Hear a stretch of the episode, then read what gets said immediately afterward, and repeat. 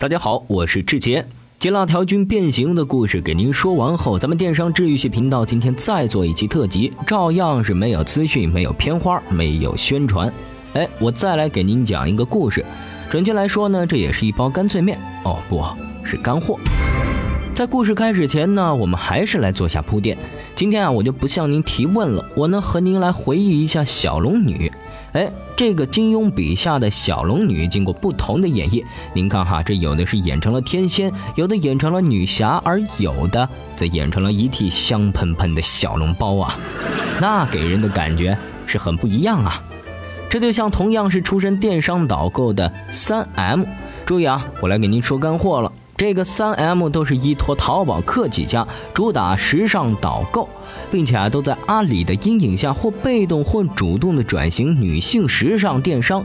现在呢，这三驾马车方向开始不一样了。哎，这方向不一样，就好比小龙女们睡绳子。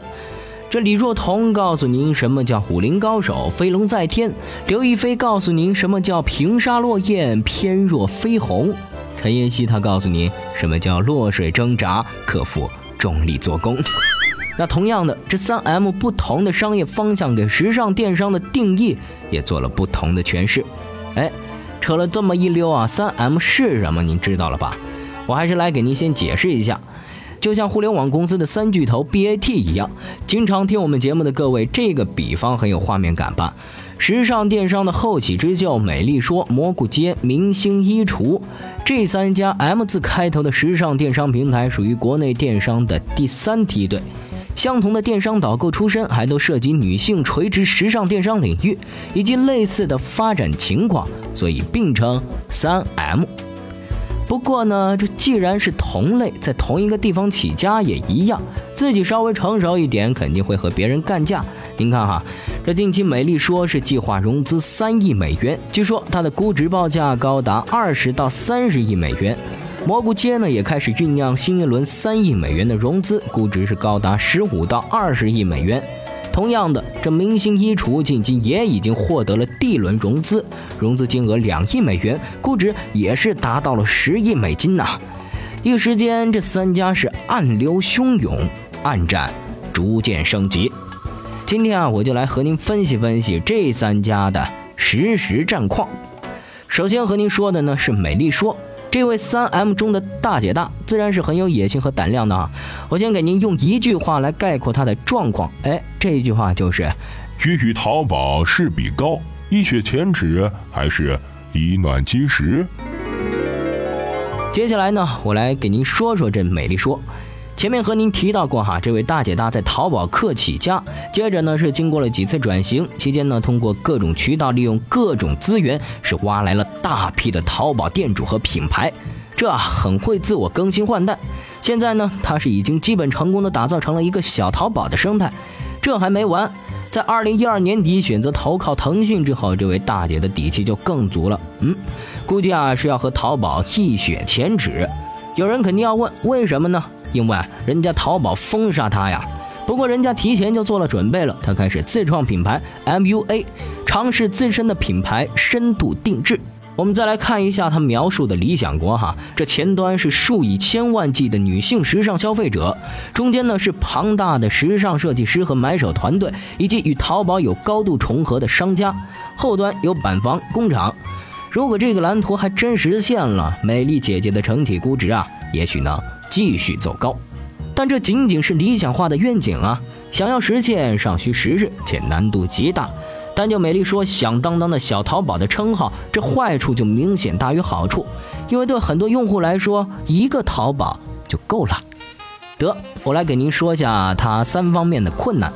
第一呢，在流量方面，这美丽姐姐虽然有腾讯的支持，并且在去年年底是接入了微信入口，但是想要完成流量转化，这大一号的京东都不是很成功。美丽姐姐要用这个来抗衡淘宝的腐蚀，哎，这不是件容易的事啊。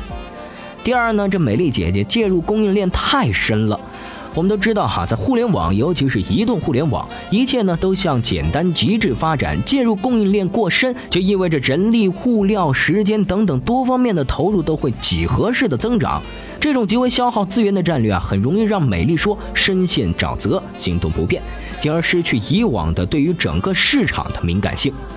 这第三呢，美丽姐姐目前的店家主流依然是以淘宝店铺为主，这会直接导致买家不可能会是美丽说的忠诚粉丝啊，普通用户的复购率估计也不会太高。给您大致说了美丽说这位大姐的情况后，我接着来给您说说二姐蘑菇街。同样呢，我也用一句话来给您总结一下，哎，这句话就是像风像雾又像雨，走上微店不归路。二姐刚开始的发展轨迹啊，几乎和大姐一模一样，但随着这转型越深，她现在和美丽姐姐已经完全不在一个频率了。为什么呢？因为这位蘑菇姐姐特别爱转型，这几乎是整个互联网公司都有的奇葩特点。她是怎么一回事儿呢？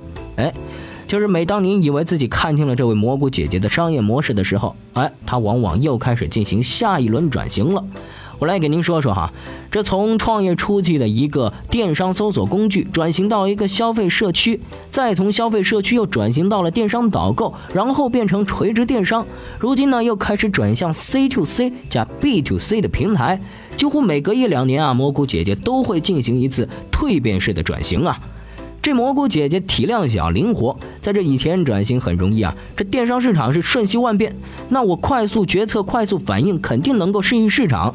不过，随着蘑菇姐姐不断扩张，那体量也是越变越大。您再频繁的轻率转型，失败的风险很大呀。你想，这管理水平和运行机制的灵活性一旦丧失，哎，再加上卖家的混乱管理，这蘑菇姐姐是以时尚买手为主的 C to C 模式，卖家一直是不太可控啊。你再动辄转型，很容易给人一种蘑菇街内部一直没有找到核心战略支撑，只能在否定自己中惶惶度日的感觉啊。长期下去，这可是不利的。蘑菇姐姐的情况就给您说到这儿，我们再来看看三 M 中的小妹明星衣橱。一句话概括她就是：转型准备弯道超车，豪赌之中福祸相依。这位明星小妹啊，一直以来给人的印象呢，就是电商界的豆瓣，是非常的内敛和安静。不论这大姐和二姐在前两年是如何转型和创新，她呢是一直安静的做着她的导购电商。这几年呢，小妹的成交量和流量呢是在不断的增加，有人就断定这小妹肯定也会迅速脱逃啊。可有趣的是，即使近一年这转型是激进，无论是迅速上线自有交易平台、自有品牌 IF 推出，明星小妹哪怕是看似大刀阔斧的转型时尚电商平台，又前有美丽和蘑菇两位姐姐借鉴，她在内心依旧是保持警惕，不愿意轻易的断绝后路，直面阿里的屠刀。说起这个小妹啊，她目前的整个商业模式相较二姐和美丽姐姐更有一些相似之处。但从切入点来说，它又和美丽有着非常大的区别。因为没有小淘宝之称的品牌形象束缚，明星小妹的时尚调性是这三家中最好的，也有更为优质的用户群。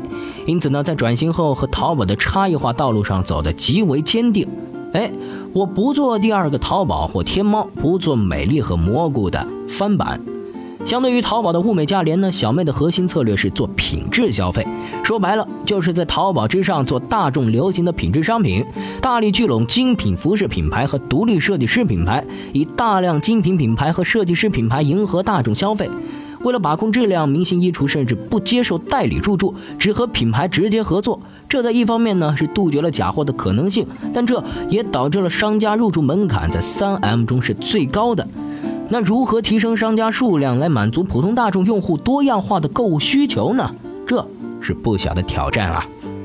说起来啊，这小妹相对于美丽和蘑菇两位姐姐，一直是追赶者的姿态。